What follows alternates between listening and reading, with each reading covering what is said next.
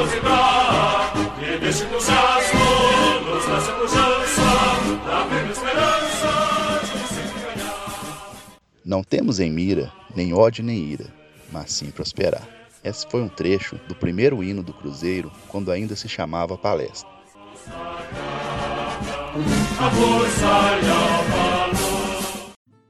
No dia 2 de janeiro de 1921, imigrantes italianos fundaram em Belo Horizonte um clube que se tornaria um dos maiores das Américas. Mas antes de falarmos do dia 2 de janeiro de 1921, precisamos entender como esses italianos vieram para a nova e recém-fundada capital mineira.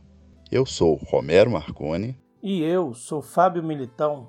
e você está ouvindo Cruzeiro das Alterosas para o Mundo, a história do maior clube das Minas Gerais. Para entendermos melhor todo esse processo, alguns fatores foram preponderantes na nossa história: a escravidão, a abolição da escravatura, a imigração italiana no Brasil, a chegada do futebol no Brasil e a construção da nova capital mineira, Belo Horizonte. Tudo começa exatamente em meados do século XIX. O tráfico negreiro no Brasil existia desde o século XVI. Porém, foi no século XIX que os ingleses começaram a pressionar Portugal e o Brasil para que desse um fim a esse tráfico nas terras brasileiras. Essa pressão fez com que o Brasil assumisse o compromisso proibindo o tráfico na década de 1820. Esse compromisso resultou em uma lei, a Lei Feijó, de 1831. Assim mesmo, o tráfico negreiro continuou por aqui no Brasil. Em 1845, a Inglaterra, enfurecida, cria a Lei Bill Aberdeen, que permitia às embarcações britânicas invadirem as nossas águas territoriais para prender navios suspeitos de transportar negros para as nossas terras. O risco de uma guerra entre Brasil e Inglaterra fez com que fosse aprovada uma lei aqui, no Brasil, conhecida como a Lei de Eusébio de Queiroz, de 1850. Essa lei decretava a proibição definitiva sobre o tráfico negreiro para o Brasil, mas permitia que os africanos que tivessem chegado após a Lei de Feijó, no ano de 1961, continuassem como escravos. Com a proibição do tráfico, foi iniciado um processo de transição. E como não havia como renovar o número de escravos, era natural que com o tempo a escravidão no país seria abolida, mas uma transição de longo prazo, como era um desejo dos escravocratas. Na década de 1860, a pressão sobre o Império Brasileiro pelo fim da escravidão era enorme, pois várias nações como a Rússia e os Estados Unidos haviam abolido a escravidão em seus países. Isso tornava Brasil, Porto Rico e Cuba os últimos países escravocratas no continente americano. Já na década de 1870, começaram a surgir movimentos populares abolicionistas. Apesar de muitas pessoas acreditarem que foi uma boa ação dos imperialistas brasileiros, o que aconteceu na verdade foi um engajamento popular contra o próprio governo brasileiro. Conforme o movimento abolicionista ganhava força, os grupos escravocratas articulavam-se politicamente para barrar o avanço do abolicionismo. Criaram leis como a Lei do Ventre Livre de 1871 e a Lei dos Saxagenários de 1885, onde a todo momento os escravocratas não queriam o fim da escravidão no país. A adesão de diferentes grupos ao abolicionismo fez com que a causa ganhasse força em nível nacional, que em 1887 a situação era insustentável e as revoltas de escravos espalhavam-se por todo o país e as autoridades não conseguiram mais controlá-las. Os abolicionistas chegaram até a convocar a população com armas para defender as causas abolicionistas. A pressão era tão grande que fez com que fosse aprovada uma lei pelo Senado contra a escravidão, a nossa Lei Áurea, que depois foi assinada pela regente do Brasil, Princesa Isabel, no dia 13 de maio de 1888. Com esse período de liberdade, a sociedade brasileira deveria se prevenir com medo de um levante no país. Como aconteceu no Haiti, por exemplo, que expulsou espanhóis brancos de suas terras na Revolução Haitiana. O Brasil, então, criou uma lei que prendia negros que não tinham empregos ou que exerciam algumas atividades culturais e sociais, como a capoeira, a lei conhecida como a Lei da Vadiagem do ano de 1890. Voltando alguns anos antes da abolição da escravatura, no Brasil já se debatia assuntos sobre o modelo de modernização do país, espelhando os modelos culturais, arquitetônicos e sociais da Europa, além de um processo de construção de uma identidade nacional os debates que ocorriam através de intelectuais da elite branca brasileira. Um dos assuntos que mais era pautado pela elite era a questão racial. A ciência, nesse período, defendia que o homem branco era uma raça superior, uma raça pura, e isso se tornou uma regra na sociedade conservadora elitizada brasileira, conhecido como o darwinismo social. Pois é, parece que até hoje pouca coisa se mudou. Em tese, os intelectuais brancos da elite brasileira não entendiam como o Brasil se desenvolvia, já que o país era construído na sua maioria por uma população branca, negra, indígena e a mistura disso tudo, os mestiços. Antes mesmo da assinatura da Lei Áurea, o projeto abolicionista no Brasil vinha ganhando força. Uma proposta era um projeto imigrantista para o Brasil, pois vivia o período de expansão e sua produção cafeeira. O projeto escolhido pelos políticos, intelectuais e produtores para levar adiante um projeto de civilização nos modelos europeus era o incentivo de trazer imigrantes da Europa os únicos capazes de construir uma nação civilizada, quer dizer, uma sociedade branca. Foi dentro desse contexto que começou a ocorrer a imigração italiana para o Brasil, sendo eles 42% dos mais de 3 milhões de estrangeiros que entraram no Brasil. Com a expansão cafeeira e a política de imigração apoiada pelo governo brasileiro, em um movimento que se dava preferência à entrada das famílias, ao invés de indivíduos isolados. Para explicar melhor um pouco sobre a imigração italiana, vou convidar o grande cruzeirense Giovano, doutor em História pela UFMG, para nos explicarmos um pouco como foi essa imigração no Brasil. Olá, Militão. Olá, Romero. Tudo bem? No final do século XIX, a região onde hoje se localiza a Itália passava por uma das maiores crises de toda a sua história. Crise essa não só econômico-financeira, mas principalmente humanitária, tendo em vista que existia uma disputa muito grande entre os reinos que existiam é, na região. É, muito em função dessas guerras e dessa crise econômica, é, uma grande camada populacional italiana começou a emigrar para outros países do globo. E um desses países dos, dos quais né, os italianos mais se direcionaram foi o Brasil. Lembrando que é muito complicado falar em italiano nesse contexto, porque a Itália, a região onde hoje é a Itália, era muito subdividida, inclusive com dialetos, culturas e características próprias.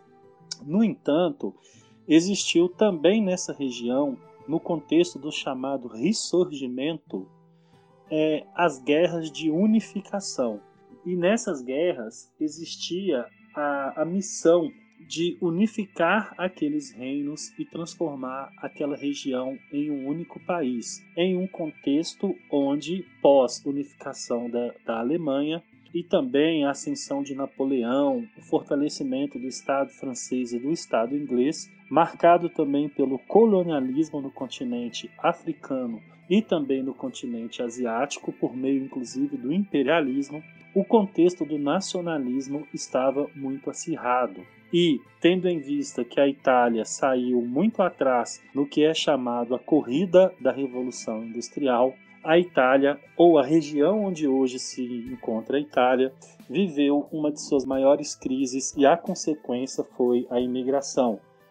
Uma vez que esses italianos já tinham experiência, principalmente com a questão de uma industrialização incipiente e também com mecanismos agrícolas pós-revolução industrial, Tendo em vista o trato com a terra e a vastidão do território brasileiro propícia para esse trabalho com a terra, entraram então no Brasil uma quantidade enorme de italianos que vai significar uma mestiçagem ainda maior da população brasileira, já naquele momento bastante miscigenada.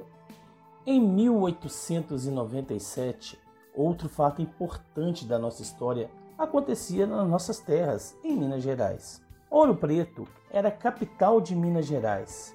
Como a cidade apresentava dificuldades de expansão urbana, devido à sua localização, gerou a necessidade da transferência da capital para outro local.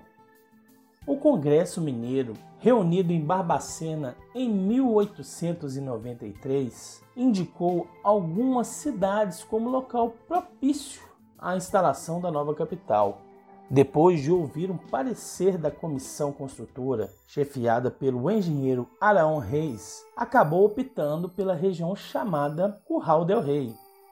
A região foi desmembrada de Sabará e começou a construir uma capital moderna, sendo oficializada no dia 12 de dezembro de 1897. Nesse mesmo período, também acontecia um outro fato muito importante no Brasil: a chegada do futebol. Trazido por Charles Miller no ano de 1894, o brasileiro que estudava na Inglaterra trouxe em sua bagagem duas bolas usadas, um par de chuteira, um livro com as regras do futebol, uma bomba de encher bola e uniformes usados.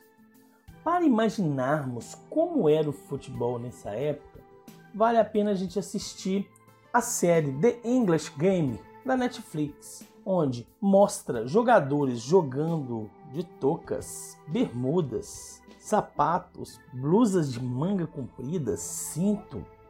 Em Belo Horizonte, o futebol chegou exatamente no ano de 1904, de uma forma bem semelhante à trajetória de Charles Miller. O estudante chamado Vitor Serpa, que era filho de uma família carioca, havia realizado seu período de estudos na Europa. Aprendeu o jogo com a bola na Suíça e, posteriormente, praticou na então capital federal, no Rio de Janeiro. Como era desejo de Vitor Serpa graduar pela Faculdade Livre de Direito de Belo Horizonte, transferiu-se para a capital mineira. Serpa então criou relações com a elite da capital mineira, que apresentou os jogos aos seus amigos, filhos de acadêmicos, filhos de grandes comerciantes e filhos de funcionários do estado de Minas Gerais. No dia 10 de julho de 1904, fundaram o primeiro clube de Belo Horizonte, chamado Esporte Clube Futebol. Além de Victor Serpa, participaram na fundação o Sr. Fritz de Jäger, professor de alemão do Ginásio Mineiro, o Major Augusto Serpa, chefe das oficinas da imprensa oficial, Dr. Oscar Americano, cirurgião dentista, o Major Arthur Haas, José Gonçalves e Avelino Reis, entre outros. Os primeiros jogos do Esporte Clube aconteceram em um campo improvisado, situado no interior do Parque Municipal. Em pouco tempo, as partidas se tornavam um evento de destaque na agenda de diversões da elite belo-horizontina. O esporte parece ter contagiado mesmo a capital mineira. Em pouco tempo, mais dois clubes foram fundados em Belo Horizonte: o Plínio Futebol Clube, composto em sua maioria por estudantes de direito, e o Clube Atlético Mineiro, que não tem nada a ver com o atual Atlético Mineiro, formado por alunos do Ginásio Mineiro. Ainda em 1904, em razão do grande número de jogadores de seu elenco, o Esporte Clube se dividiu em dois clubes, Vespúcio e Colombo. O mesmo aconteceu com o Atlético Mineiro, que se dividiu em Atlético e no outro time chamado Mineiro. Assim foi organizado o primeiro campeonato de clubes da cidade. Eram os clubes de Vespúcio, Mineiro, Plínio, Atlético e Colombo. Embora os jogos de futebol tenham causado grande sensação na elite belo-horizontina, o primeiro campeonato não chegou ao fim. Devido às chuvas do final daquele ano e às férias escolares, vários dos seus jogadores deixaram a capital. Em 1905, Vitor Serpa, o fundador do futebol em Belo Horizonte, faleceu prematuramente no Rio de Janeiro. Mas, mesmo assim, o futebol dava passos de crescimento e admiração da elite belo-horizontina, que frequentava o Parque Municipal. Surgiam mais dois clubes nesse período: o Estrada Futebol Clube e o Brasil Futebol Clube.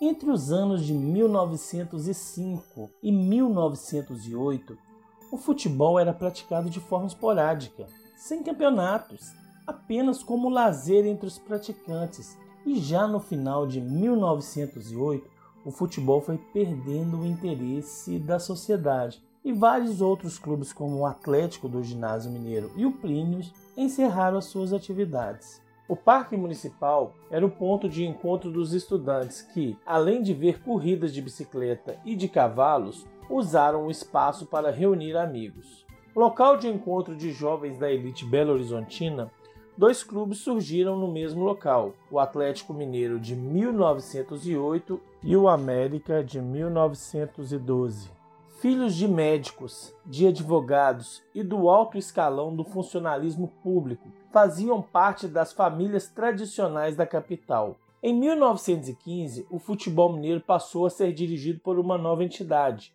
a Liga Mineira dos Esportes Atléticos, que foi responsável para organizar o primeiro campeonato oficial da cidade. Nesse período, já tinha uma divisão das classes sociais no futebol os times formados pelas classes elitistas, como Atlético, América e Higiênicos, e pela classe de trabalhadores, a partir de uma demanda popular, chamado o IALI. A competição contou com a participação de cinco equipes: Atlético, América, IALI, Higiênicos e Cristóvão Colombo. Vale ressaltar que, nesse período, a prática esportiva, em especial futebol, era considerado uma atividade eugenista de purificação da raça.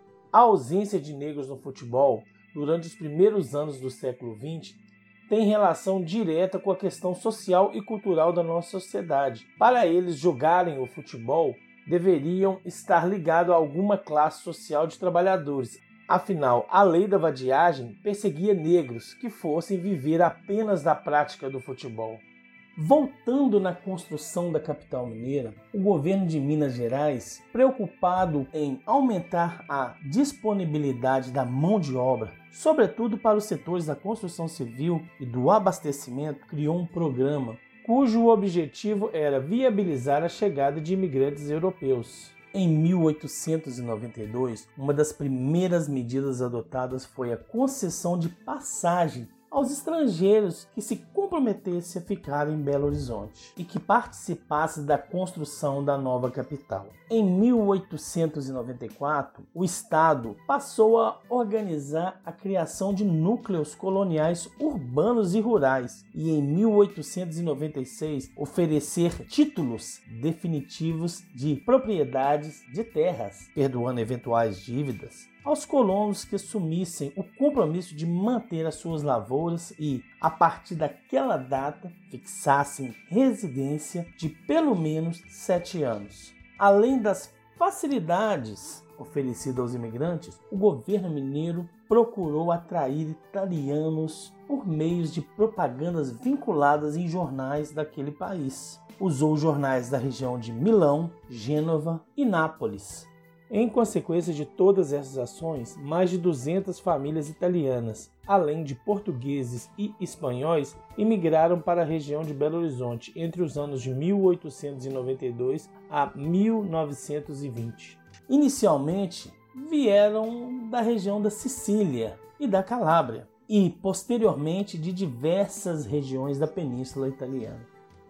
Os italianos recém-chegados se dedicavam às atividades agrícolas nas colônias ao redor da capital, ou se fixavam no núcleo urbano, tornando-se os principais construtores da cidade. Muitos eram pedreiros, ajudantes na construção, engenheiros, arquitetos. Outros se estabeleceram nos setores da panificação, oficina de calçados, marcenaria do comércio. Houve também aqueles que se tornaram grandes empreendedores, que se dedicaram à fabricação de bebidas e às indústrias mecânicas e siderúrgicas, a grande variedade de atividades exercidas demonstra a importância desses imigrantes para a construção e desenvolvimento de Belo Horizonte, já que construíram boa parte da mão de obra e dos empreendedorismos essenciais nos primeiros anos de vida da nova capital. Em meados da década de 1910, muitos dos italianos que viviam em Belo Horizonte jogavam em vários clubes de futebol da capital, como o Iali, o 7 de setembro, o Cristóvão Colombo e o próprio Clube Atlético Mineiro. Em 1916, esses jogadores se licenciavam de suas equipes para disputar partidas por um selecionado chamado Scratch italiano. Isso seria com um jogo festivo que a colônia italiana promovia junto a seus imigrantes e seus descendentes para enfrentar os clubes da cidade. Esse scratch durou até o ano de 1918, pois os italianos pensavam em coisa maior, um clube de futebol que tivesse representatividade, a colônia italiana que vivia aqui na capital e que pudesse disputar de igual para igual o campeonato da cidade.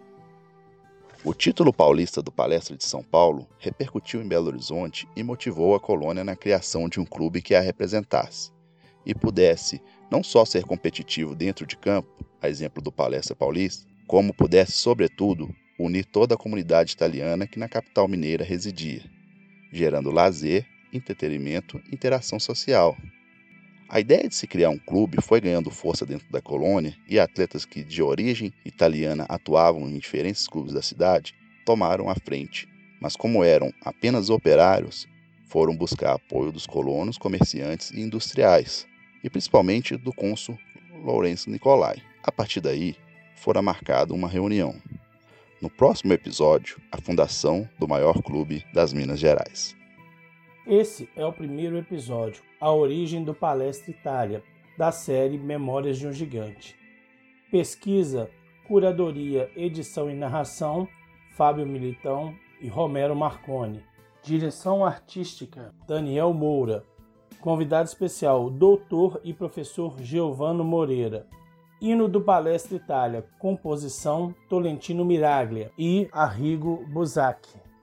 Fontes de pesquisa: Esporte de classes, de Euclides de Freitas Couto. Se vencer o palestra, vence a bela e legendária Pátria Italiana, de Rodrigo Caldeira Moura.